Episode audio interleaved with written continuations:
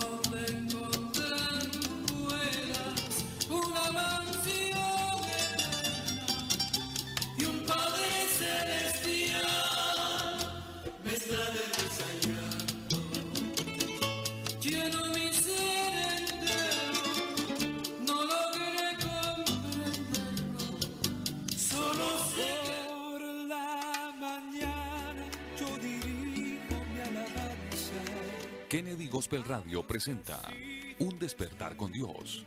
Inicia cada día con palabra, música y una reflexión bíblica. Un despertar con Dios. Dirige el pastor Carlos Hoyos. Bienvenidos.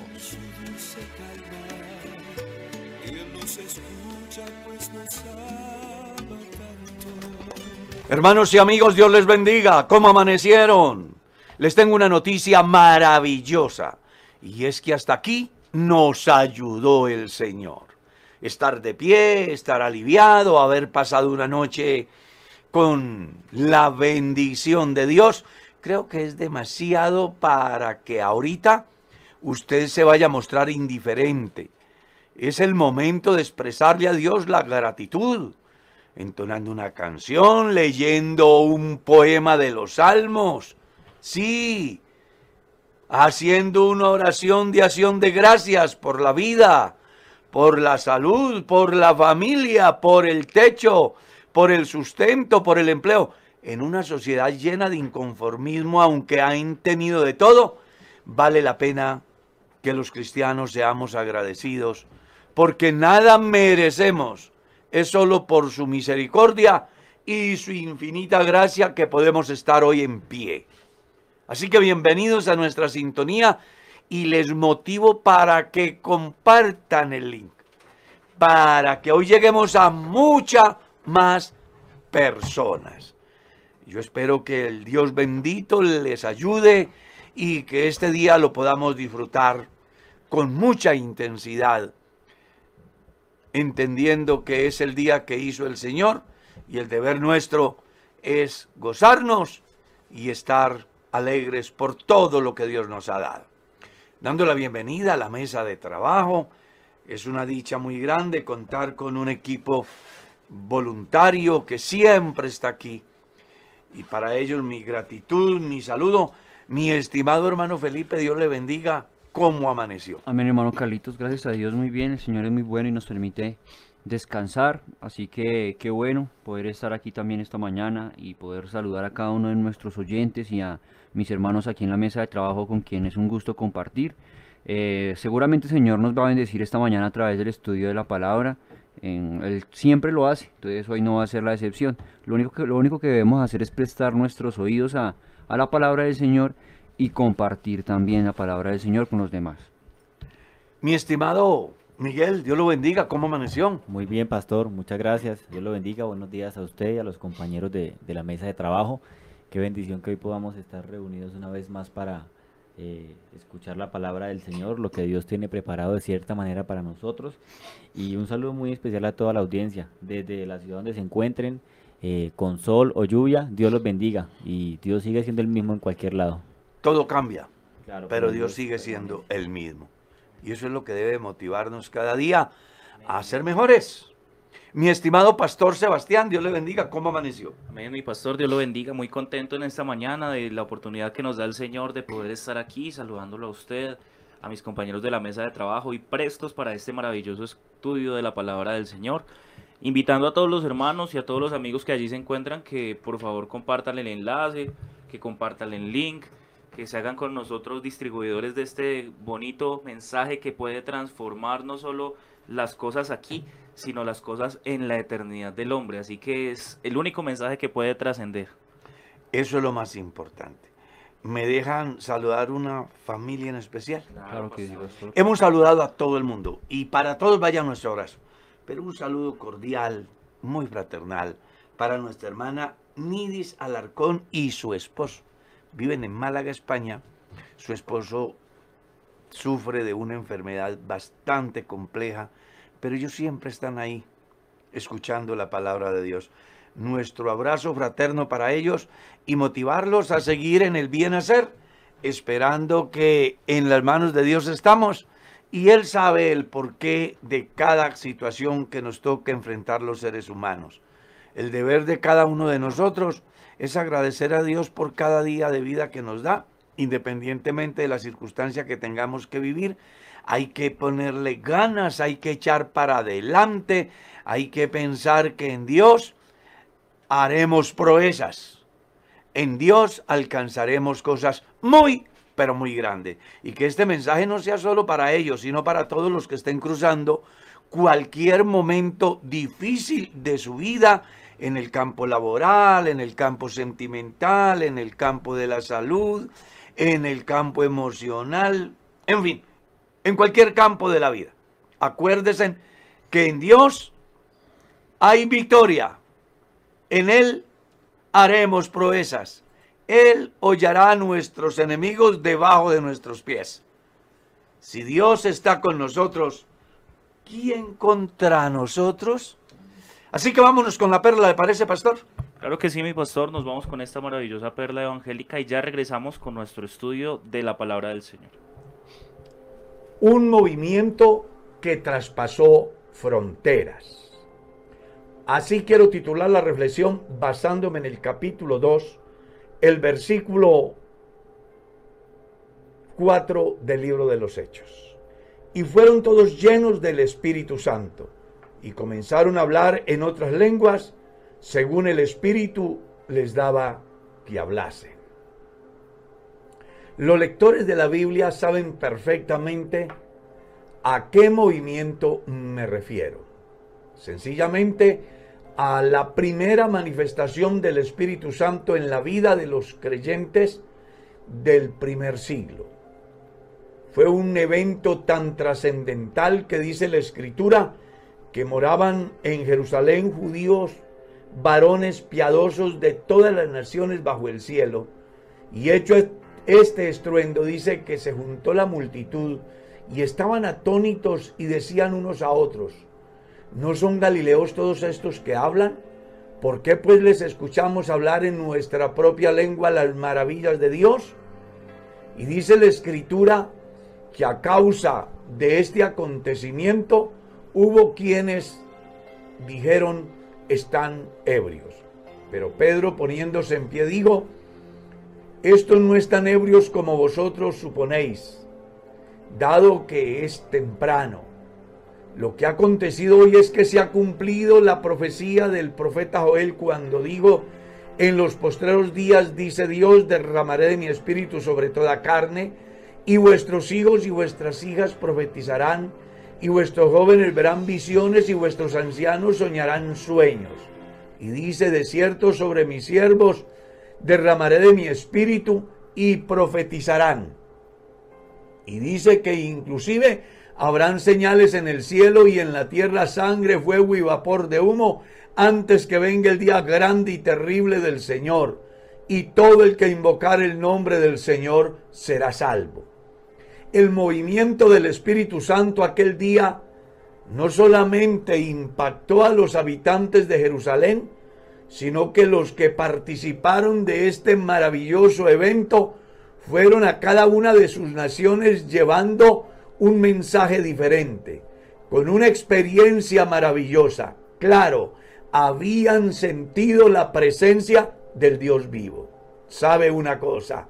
Hoy sí que necesitamos que un evento como el del día de Pentecostés se repita en la iglesia en el último tiempo, para que así podamos impactar desde nuestro país, desde la localidad donde estamos, a todos los que nos rodean y muchos tengan que llegar a comprender que definitivamente Dios está con nosotros. Por eso dijimos al principio, un movimiento que traspasó las fronteras. Había gente de todas las naciones bajo el cielo y fueron impactados. Y muchos se convirtieron al Evangelio de tal manera que aquel día dice la escritura, se bautizaron un número como de tres mil personas. Claro, el Espíritu Santo los había convencido de pecado, de justicia y de juicio y era el momento oportuno entonces para decidir su vida, para agradar a Dios. Importante entonces que comprendamos que en este tiempo lo que la iglesia necesita es llenarse del Espíritu Santo para que podamos traspasar límites, fronteras, podamos tener experiencias sobrenaturales que hagan que el mundo llegue a la conclusión que definitivamente Dios está con nosotros.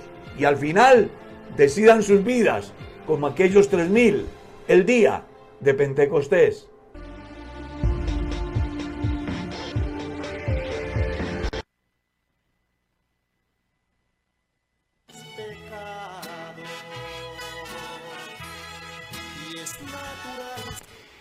Bueno, continuamos aquí con el estudio de la palabra de Dios, pero sabe, Pastor Sebastián, que ya vamos para 25 mil suscriptores en el canal de Perlas Evangélicas. Sí, señor, qué bendición. Ya vamos para 25 mil. A todos nuestros oyentes que en esta mañana nos sintonizan, tal vez por primera, segunda vez, les invitamos muy especialmente a que busque en YouTube Pastor Carlos Hoyos. Que se suscriba y cuando lleguemos a los 25 vamos a dar un regalo a todo el que nos llame. Claro que sí, Pastor.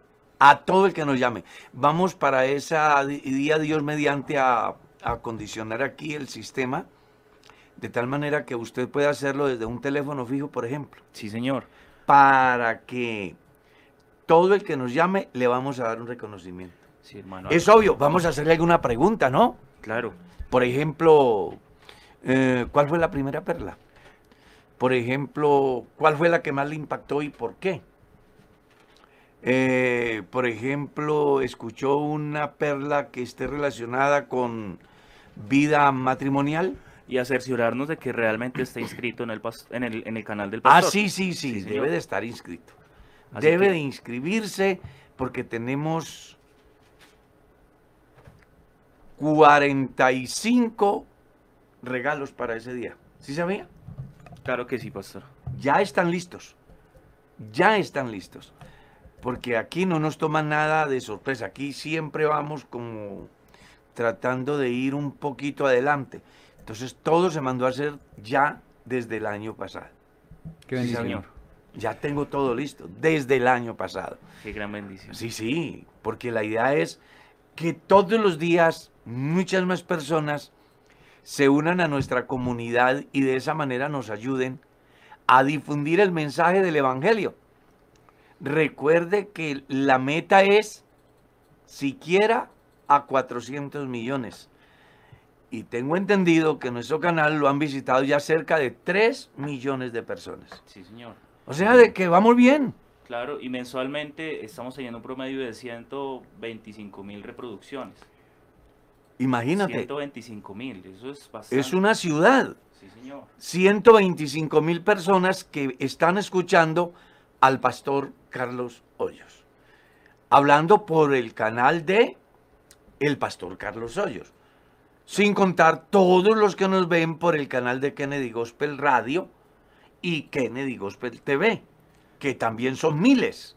Claro que sí. Ahí en pantalla nuestros oyentes en este día están viendo el canal del Pastor Carlos Hoyos. Así lo buscan, Pastor Carlos Hoyos. Y en el botoncito rojo que aparece a, la derecha eh, escriben suscribirse. Ya Ahí, quedan- ahí aparece un letrerito que dice Sí, señor, aparece un letrerito que dice suscribir, suscribirme, así que suscríbase y ahí estaremos con la ayuda de Dios, enviando todos los días una nueva perla, un Una nuevo enseñanza. mensaje. Allí en las listas de reproducción encuentra también los cursos de homilética que se han dictado. Hay Sí, mucho señor. material para que podamos aprender y estudiar en la palabra del Señor. y estoy proyectando un nuevo curso que estoy seguro que va a ser de bendición para todos.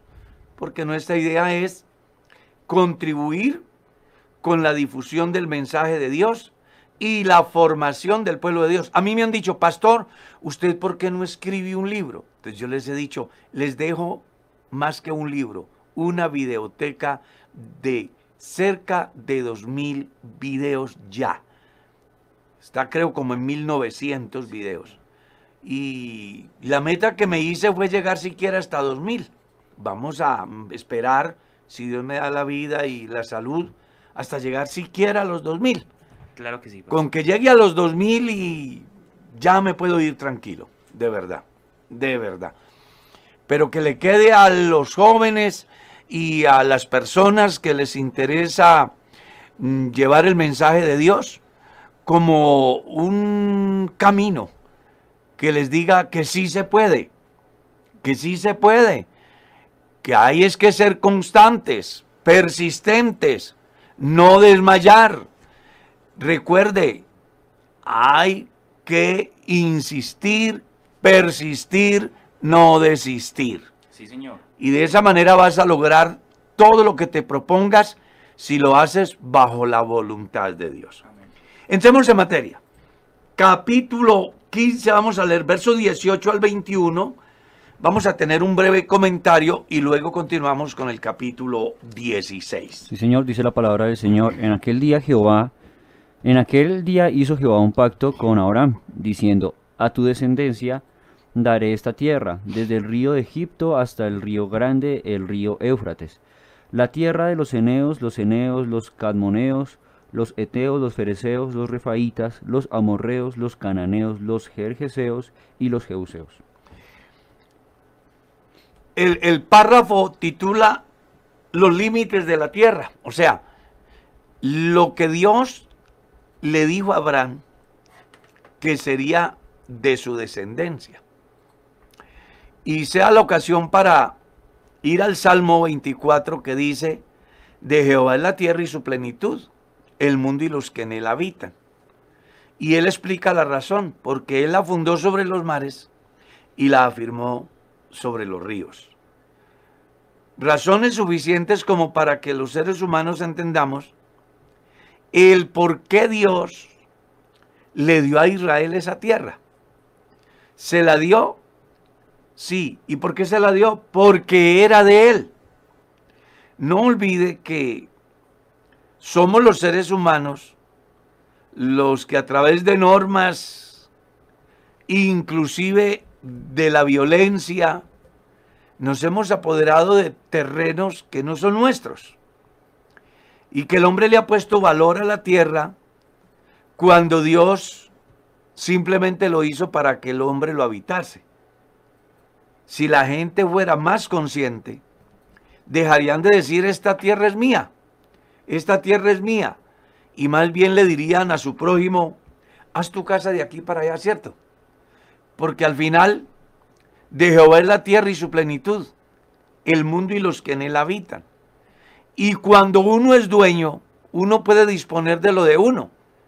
Y en este caso, Dios puede disponer de la tierra como puede disponer de los que Él creó. Sí, señor.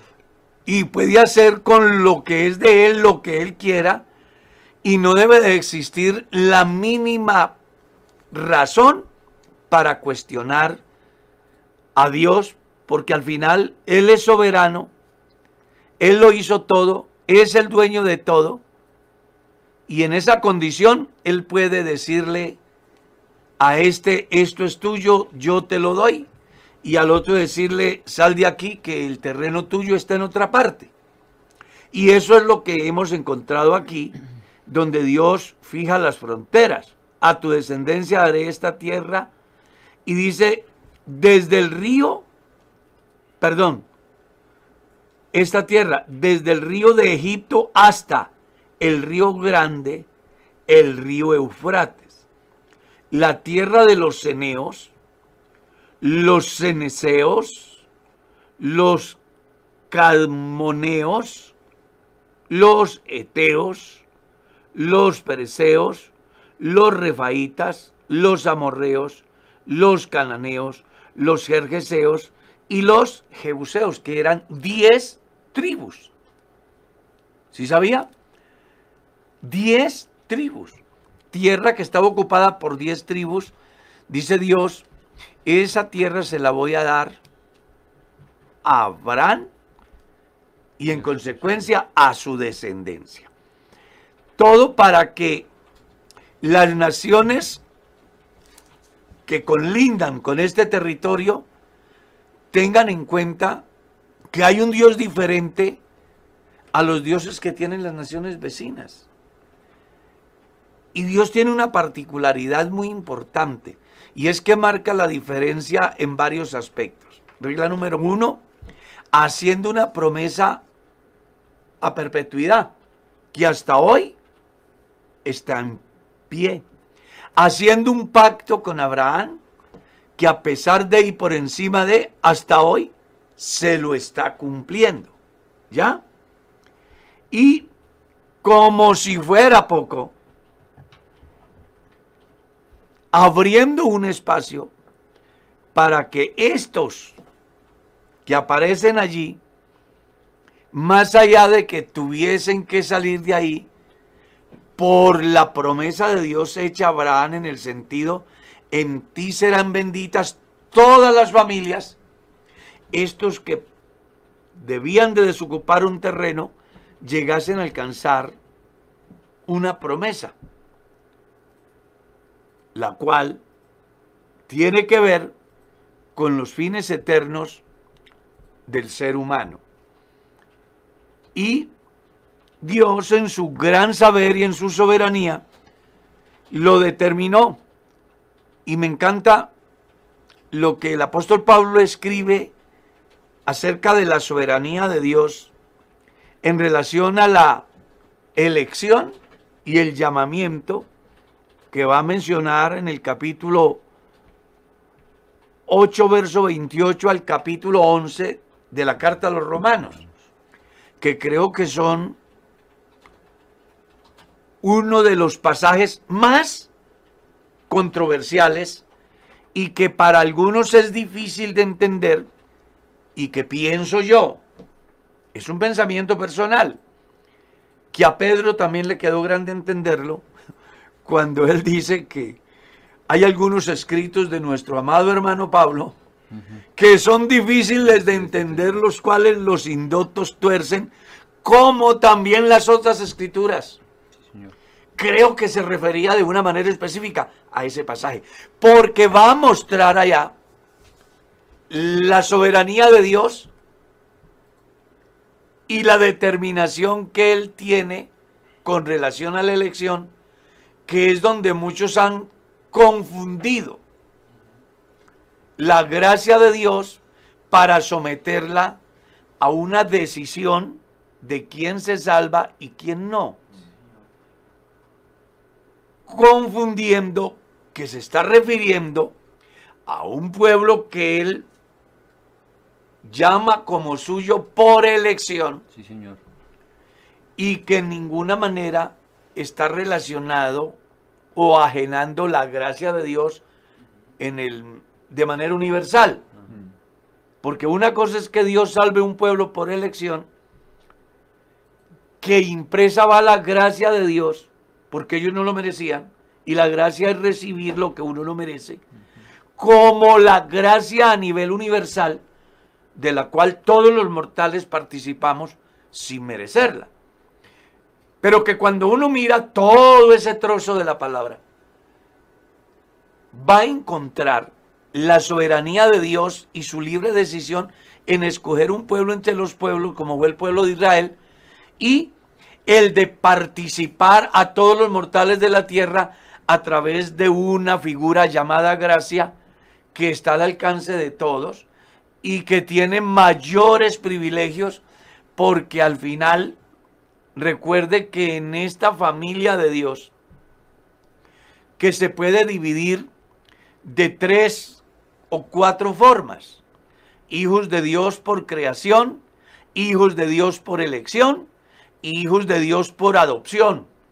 Y ojo, entre todos esos hijos, unos que son inmortales, que no se reproducen, que son ministros suyos, que los que no se sometieron a su deidad, a su autoridad, simplemente fueron arrojados, y que los que se sometieron a la autoridad con la muerte y la resurrección de Cristo, la eternidad de ellos está garantizada en el sentido de que por ninguna causa pecarán, y los que se rebelaron, ya quedó determinada su eternidad en condenación por cuanto no respetaron el señorío y la soberanía de Dios.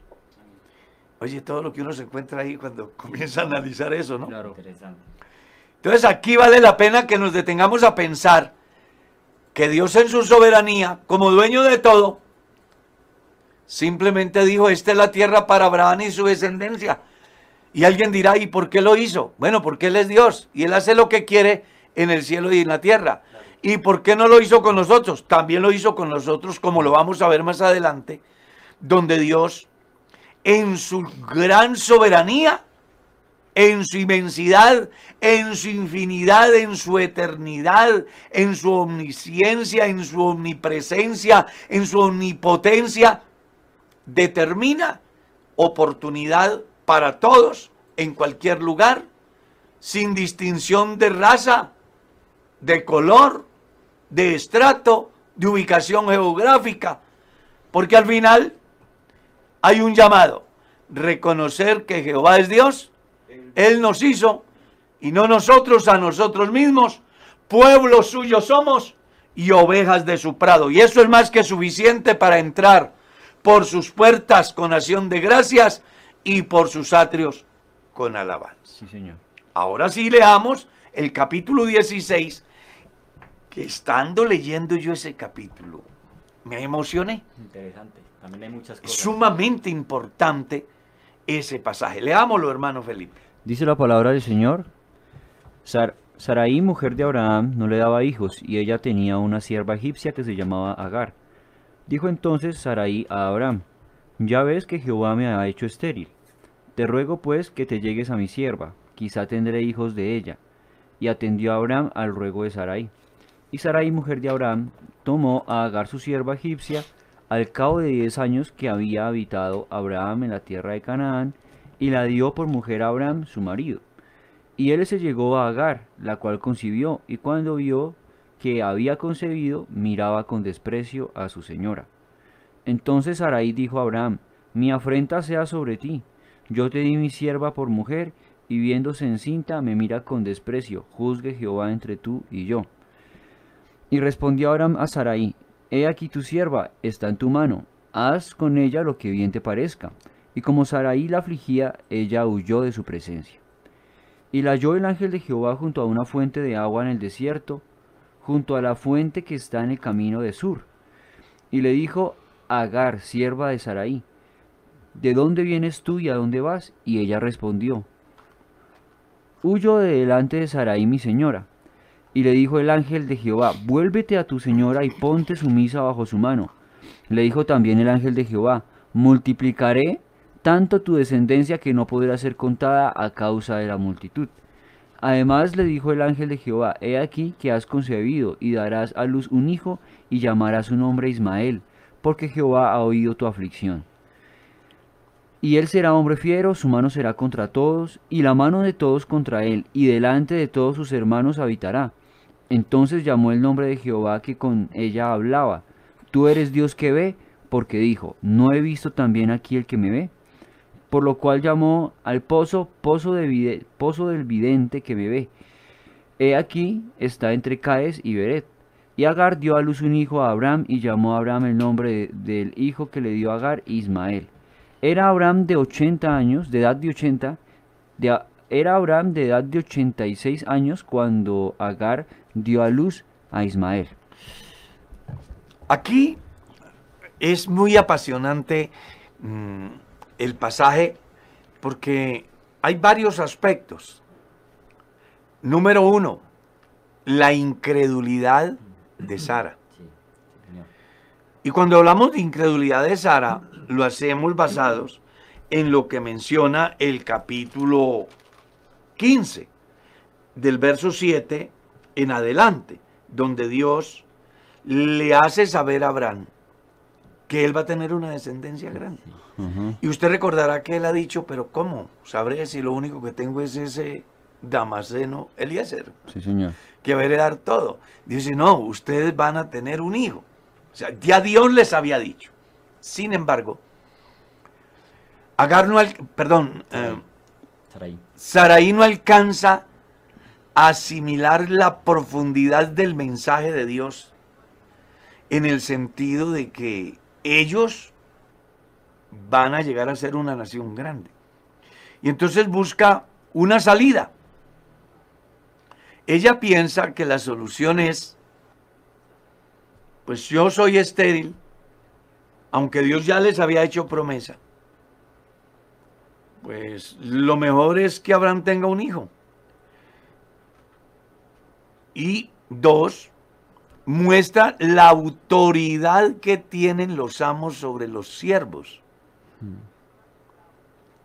Disponen de ellos como una mercancía. Eran esclavos. Eran esclavos.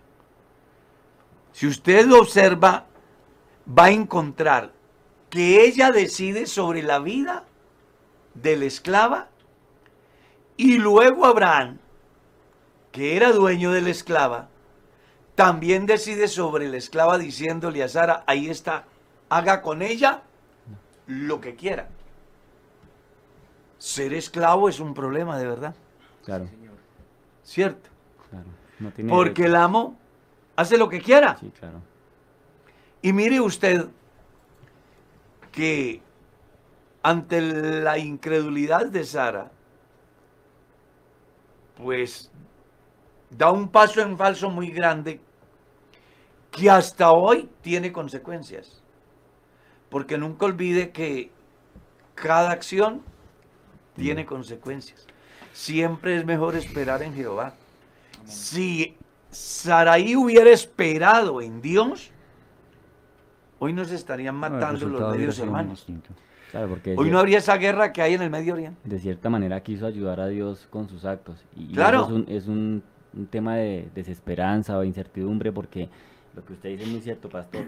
Eh, eh, lo que ha dicho Jehová es que multiplicará la descendencia, que hará una nación muy grande, versus lo que dice ella que Jehová me ha hecho estéril, ¿no? Claro. Pero recordemos que a Dios le gusta actuar en las cosas difíciles, imposibles. En lo que el hombre no puede. Y además la historia también en la Biblia muestra que las personas o personajes que no esperaron en Dios o en las promesas de Dios tuvieron resultados fatales. Eso fue, por ejemplo, el tema de Saúl en batalla, ¿no? Cuando tenía que esperar a- al profeta eh, Sam. El caso de Saúl. El pueblo de Israel. El caso del mismo David cuando manda a censar el pueblo. ¿Sí? El mismo pueblo de Israel cuando Moisés sube al, al Claro. monte y no lo esperan, sino que levantan un, un ídolo. Claro.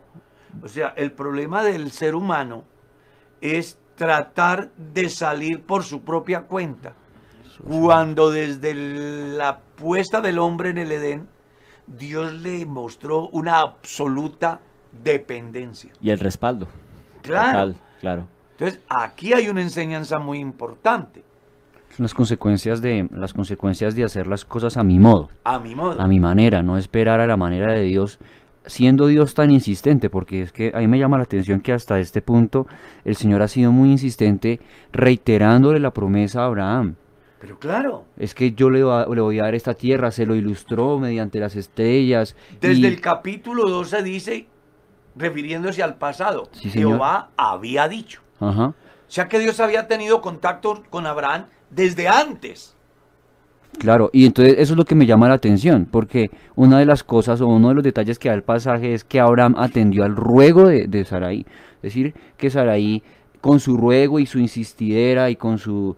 mm, logró que Abraham diera su brazo a torcer y entonces se diera lugar a, a tener en cuenta una secuela del pasado, porque Agar era una sierva que habían tenido desde Egipto. Diez años. Diez años. 10 llevaba. años. Mm. Entonces uno dice, oiga, quedan secuelas del pasado oscuro de Abraham en el- y que lleva cargando todavía y que siguen generando consecuencias. Y La se da- ida de Abraham a Egipto no solo puso en riesgo su matrimonio, sino que se trajo un enredo. Claro, es, es eso es muy importante tenerlo en cuenta, porque es que generó un error que no es pequeño y seguramente Abraham jamás dimensionó la consecuencia tan Jamás grande midió.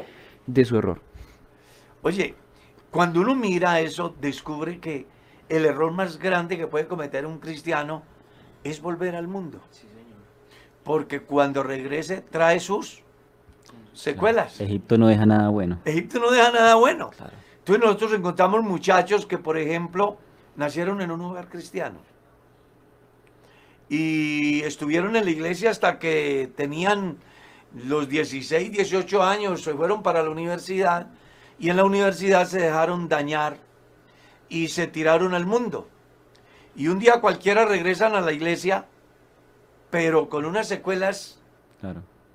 bien marcadas que les puede inclusive definir en el campo humano el futuro. Claro.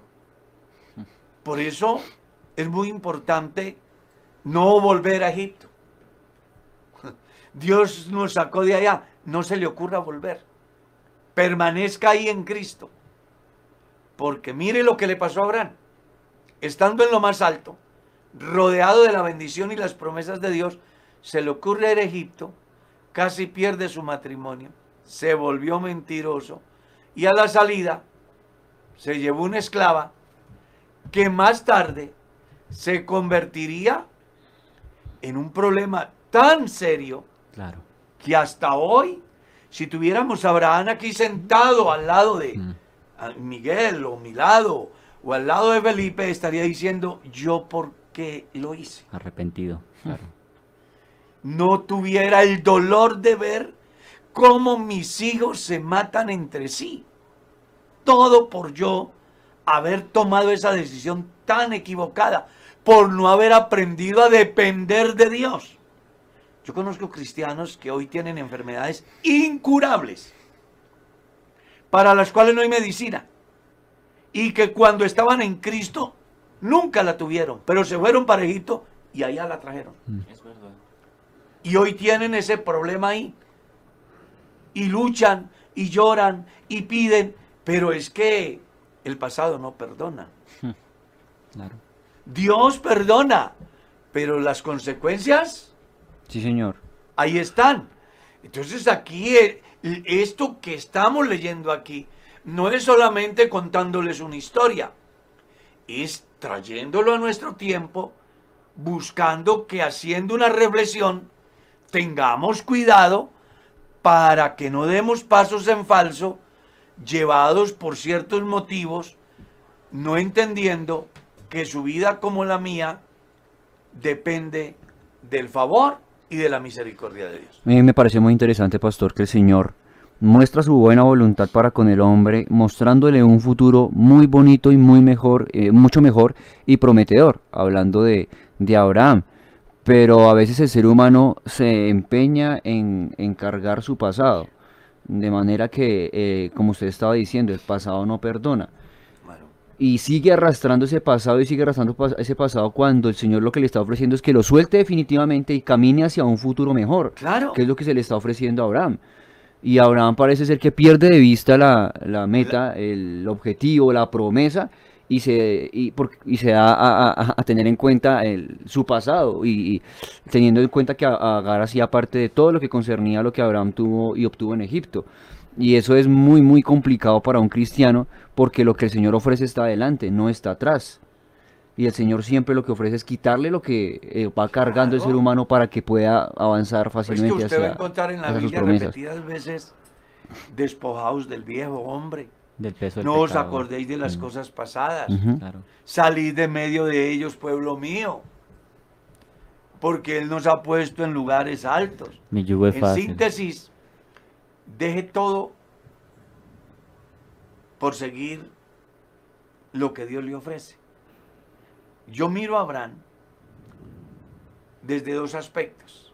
El deseo de hacer lo que Dios le manda, pero sin dejar el enredo que le ha traído tanto problema que le ha estorbado llegar a donde Dios quiere llevarlo y que a causa de su comportamiento le ha generado dolor no pequeño, Claro.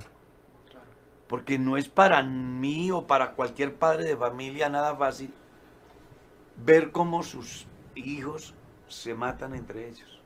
Es que es terrible. Mm, Pero es la consecuencia de qué? De salir de Egipto, pero que Egipto no ha salido de nosotros. Claro. Que es el problema de Lot. Salió de Sodoma, pero Sodoma no salió de ellos. Que es el problema de Israel. Salieron de Egipto, pero Egipto no salió de ellos. Sí, señor. Que es el problema del cristiano de hoy. Salen del mundo, pero el mundo no sale de ellos.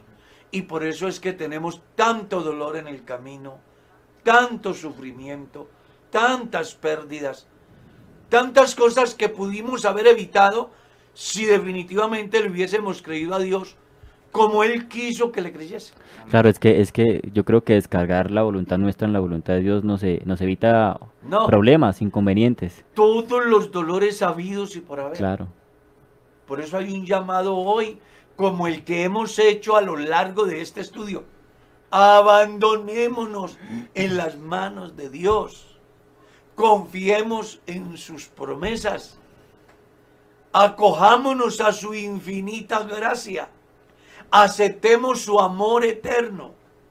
Y desprendámonos de lo que tengamos que desprendernos. Permitamos que la obra de Dios se perfeccione. Hay muchas cosas que en la vida de los cristianos no funcionan, no porque Dios tenga predeterminado que así sea, sino porque nosotros no hemos hecho lo que Dios nos dijo que debemos de hacer para tener paz, para estar bien. para vivir feliz. Claro. Alguna vez, en una enseñanza, yo estaba diciendo, si los cristianos conociéramos a plenitud al Dios que adoramos, no estaríamos tan desesperados por tantas cosas. Inclusive, ni médicos buscaríamos. Porque entenderíamos que nuestra vida está en las manos de Dios y que vamos a vivir hasta el día que Él lo determine. Claro. Buscaríamos la forma de mitigar el dolor que creo que es terrible. Señor. Les hago saber que hasta hoy a mí no me ha dolido una muela. Creo que soy un hombre bendecido por Dios. Hasta hoy no me ha dolido una muela en mi vida. ¿No le parece una misericordia muy grande? Demasiada misericordia. Pienso que el dolor es lo más terrible. Mm. Buscaríamos mitigar el dolor, pero con respecto a la vida, Señor, aquí estoy. Y es que yo he visto en creyentes eso. Cómo uno encuentra una persona con más de 100 años, devorándolo un cáncer, y al preguntarle cómo está, dice, muy bien, muy bien.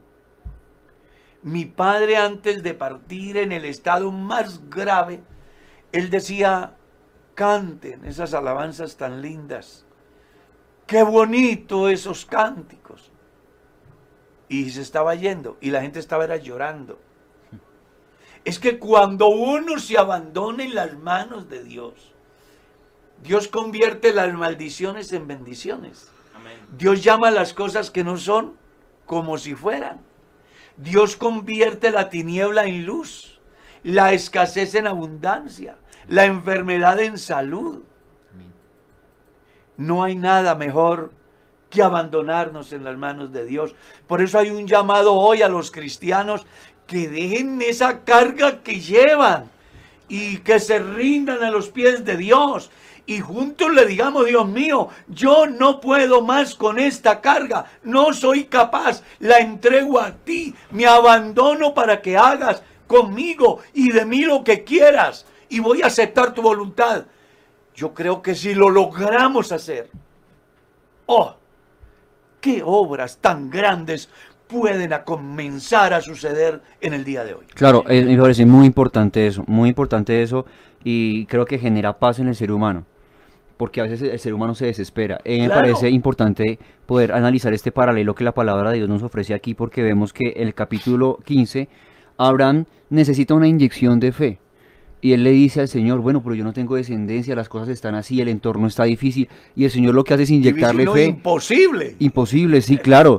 Eh, y, y con toda razón, ¿no? Pero claro, Y el Señor lo que hace más es... de 80 años. Claro. La mujer es estéril. Y el Señor lo que, tan bonito el Señor que lo que hace es inyectarle fe nuevamente a Abraham, recordarle la promesa y Bendito decirle, y Abraham como que recobra fe. Gloria a Dios. Pero cuando usted pasa al capítulo 16, usted ve que ya Abraham, en medio del desespero, ya no escucha a Dios, ya no habla con Dios, sino ahora hablas con su mujer y recibe ¿cómo el solucionamos ruego de este su problema? mujer. Y tomemos esto por nuestras manos, solucionémoslo y toman alternativas tan extremas como la que tomaron aquí, porque es una alternativa extrema, Pero- en vez de hablar con Dios. Y a mí me gusta eso analizándolo a la luz de lo que dice el apóstol Pablo en la carta a los Efesios, que les dice a los Efesios, les dice regocijaos. Otra vez os digo regocijaos. A los vuestras, filipenses, a los filipenses, sí señor, perdón. A los filipenses. Y les dice, "Vuest- eh, vuestras peticiones sean conocidas delante de Dios con ruego, con acción de gracias, y como consecuencia de eso, la paz de Dios, que sobrepasa todo entendimiento, eh, bueno, pues llenará vuestros corazones y vuestras almas y las guardará en Cristo Jesús. Y me parece importante eso, porque si Abraham hubiera hablado con Dios, en vez de haber prestado sus oídos y haber tomado las, las cosas por su propia mano, creo que hubiera tenido paz y hubiera tenido una buena, otra vez, otra inyección de fe de parte de Dios y hubiera podido sal- salir adelante. Y que hay otro problema aquí bien interesante, que hay que analizar. Y que Pablo tiene razón cuando escribe a los Corintios diciendo el orden cristiano. Dios, Cristo, hombre, mujer. Y luego explica, porque no fue el hombre por causa de la mujer, sino la mujer por causa del hombre. Y no fue el hombre el que pecó, sino la mujer y luego hizo pecar al hombre. Y en ese orden de ideas uno encuentra que Adán da Sí, atención señor. a Eva Sí, sí. y Abraham le presta atención a Sara. Porque Sara es la que lo induce a ella. claro, y ella conocía porque... Y a él le faltó carácter. Sí, sí. ¿Cierto? E- Ese sacerdocio del hombre en el hogar, la Claro. autoridad, porque veamos el, el- el contraste o la parte opuesta, por ejemplo, Job, cuando su mujer viene y le dice, maldice a Dios y muérete, él dijo, no, no, no, ¿cómo así? Vamos a recibir de Dios lo bueno, pero lo malo no. Tuvo carácter Job, pero acá vemos un Abraham que le faltó eso, Le faltó carácter. le faltó carácter. Porque él debió de pararse en la raya y Claro. no. Esperemos la una promesa, de promesa. Dios, esperémosla. Pero por conveniencia, a lo mejor por tener contenta a su mujer, Sí, pues si ella es feliz así, pues imagínese yo, claro. porque una oferta de esas. Es tremendo, Claro. es tremendo. Bien interesante el fenómeno que se da. Y sea la ocasión también para cada hombre que tiene hogar. Escuche a su mujer, pero no permita que la influencia de su mujer lo lleve a tomar decisiones equivocadas. Cuando la influencia de su mujer sean constructivas, sea en pro del bienestar, de la excelencia, de su buen caminar con Dios, Claro. del bienestar de la familia, vamos. Pero cuando sea influenciado para el mal, no, tenga carácter cristiano. A mí me gusta el ejemplo de la palabra de Dios, claro, en Job, ¿no? La mujer le dice, maldice a Dios y muérete. Imagínate. Y, y Job le dice, no, ¿qué le pasa? Como Venga, una ¿cómo mujer así? fatua, usted ha hablado. Y, y- y me parece importante lo que dice el No, pastor. y en el momento en que le sucede eso a Job, Sí, señor. es que es muy complejo. Ujú. Porque Job tuvo todo el- en la mano para decir, oiga, venga, hasta tiene razón mi mujer. Sí, ¿Cierto? claro, claro. Porque yo he sido íntegro, he sido correcto y pierdo de la noche a la mañana todos los bienes, pierdo los hijos, pierdo los amigos, pierdo la salud. Hombre, hasta tiene razón, no vale la pena. Y en comparación a Abraham es algo que está viviendo en la carne, el dolor, lo que él siente. No, es, es que por eso Job sobresale en la justicia. es Sí, un señor. personaje, claro. Job es una maravilla de hombre. Yo quiero un corazón como el de Job. De verdad. Qué dicha que hoy Dios nos diera eso. Y saber que nos lo puede dar. El problema está en, en nuestra mente. Porque no hemos renovado nuestra mente de la manera necesaria como para tener ese carácter que tenía Job. Que no tuvo Abraham. Imagínense, no tuvo Abraham. Y es el padre de la fe. Pero el carácter de Job es, es- es fuera de serie. Sí, señor. Eso está fuera de serie. Es maravilloso. Porque pese las dos circunstancias. Un hombre que no tiene hijos, pero a Dios ya le ha hecho promesa. Claro, Y un hombre que teniendo hijos lo ha perdido todo. lo han quitado. Que teniendo fama la ha perdido.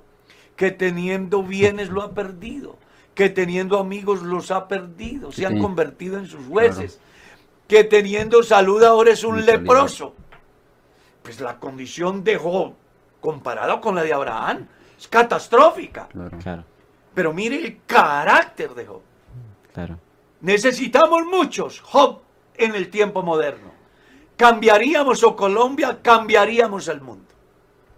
¿Cierto Claro. que sí? Me, me parece muy interesante la comparación que hace usted, pastor, porque cuando no tenemos nada, pues esperamos en que Dios lo provea, en que Dios traiga, ¿no?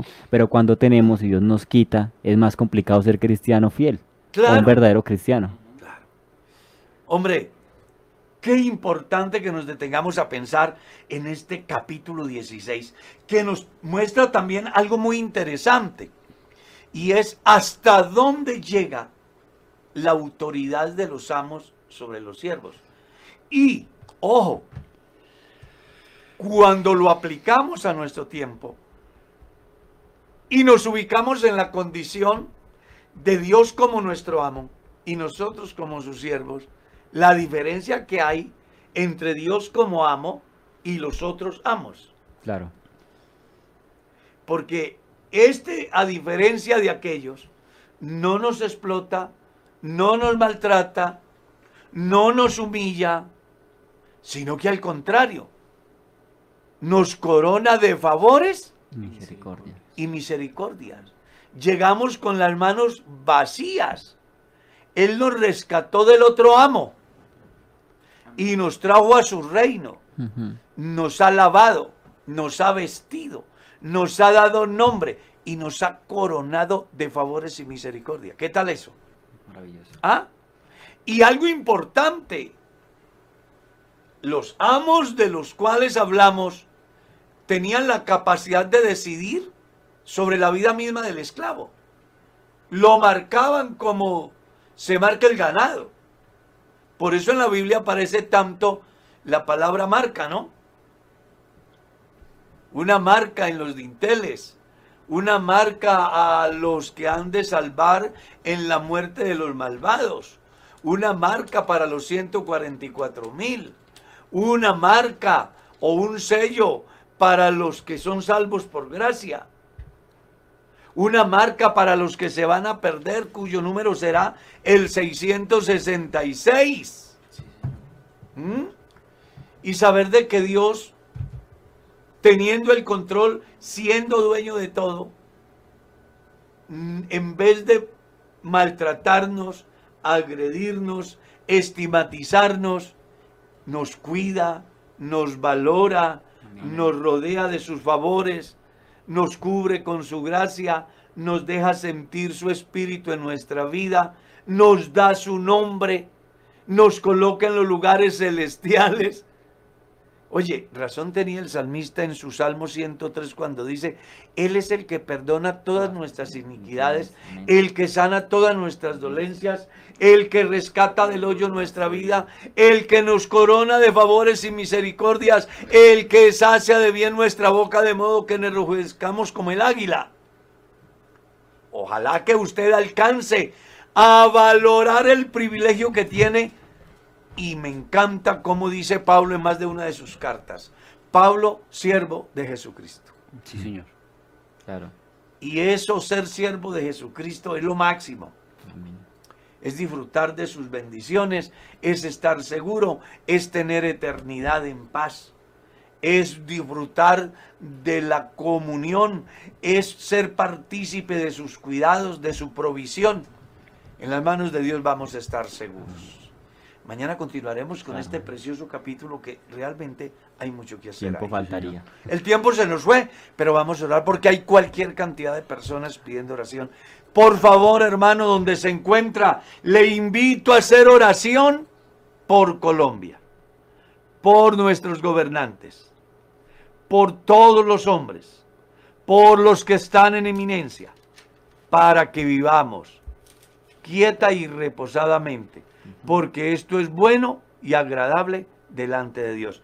No es un mensaje del pastor, es el mensaje de Dios. Léalo en 1 Timoteo capítulo 2 del verso 1 en adelante. Entonces vamos a orar por todos ellos y vamos a pedir el favor al hermano Felipe. Hermano Felipe, también están pidiendo oración por matrimonios, también están pidiendo oración por salud, por empleo.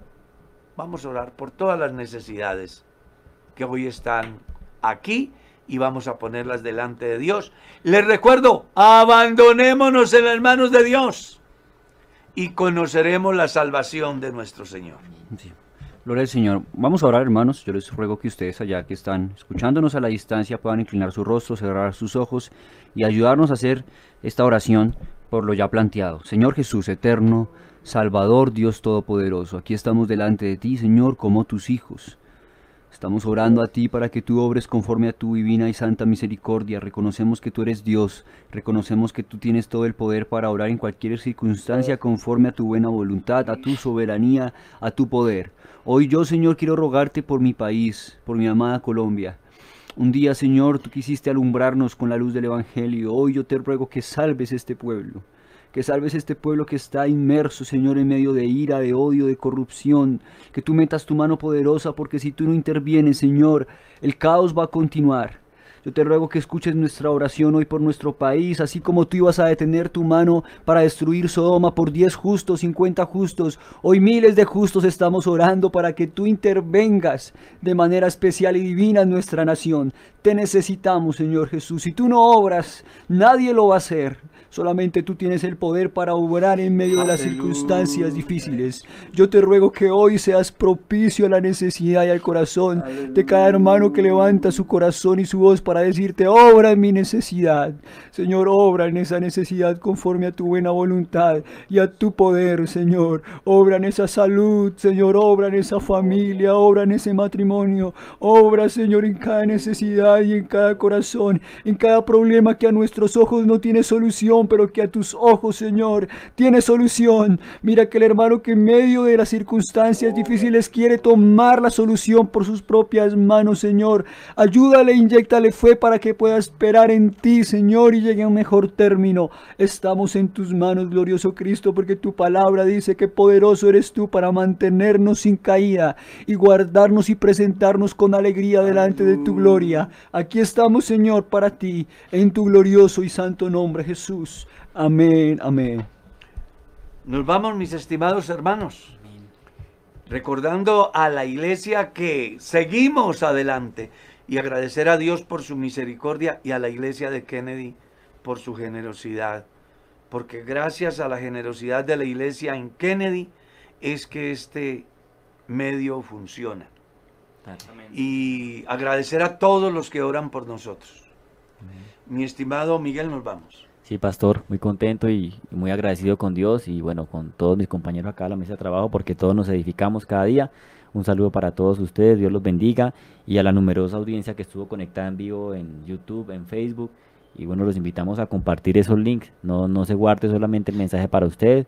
Recuerde que es un portador de la palabra del Señor y que tenga un excelente día. Un abrazo, Dios lo bendiga.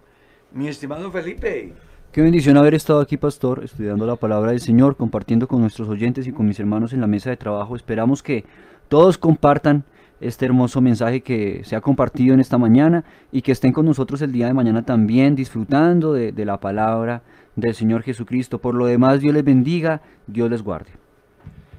qué interesante lo que pasa todos los días en Dios.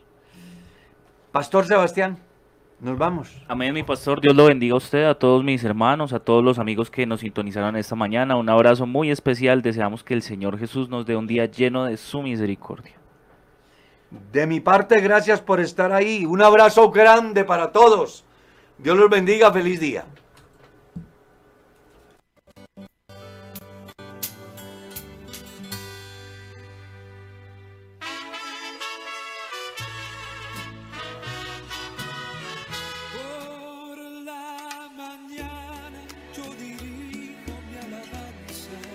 Kennedy Gospel Radio presentó Un despertar con Dios. Inicia cada día con palabra, música y una reflexión bíblica. Los invitamos para que nos sintonice mañana a esta misma hora y por esta misma emisora. nos escucha pues tanto.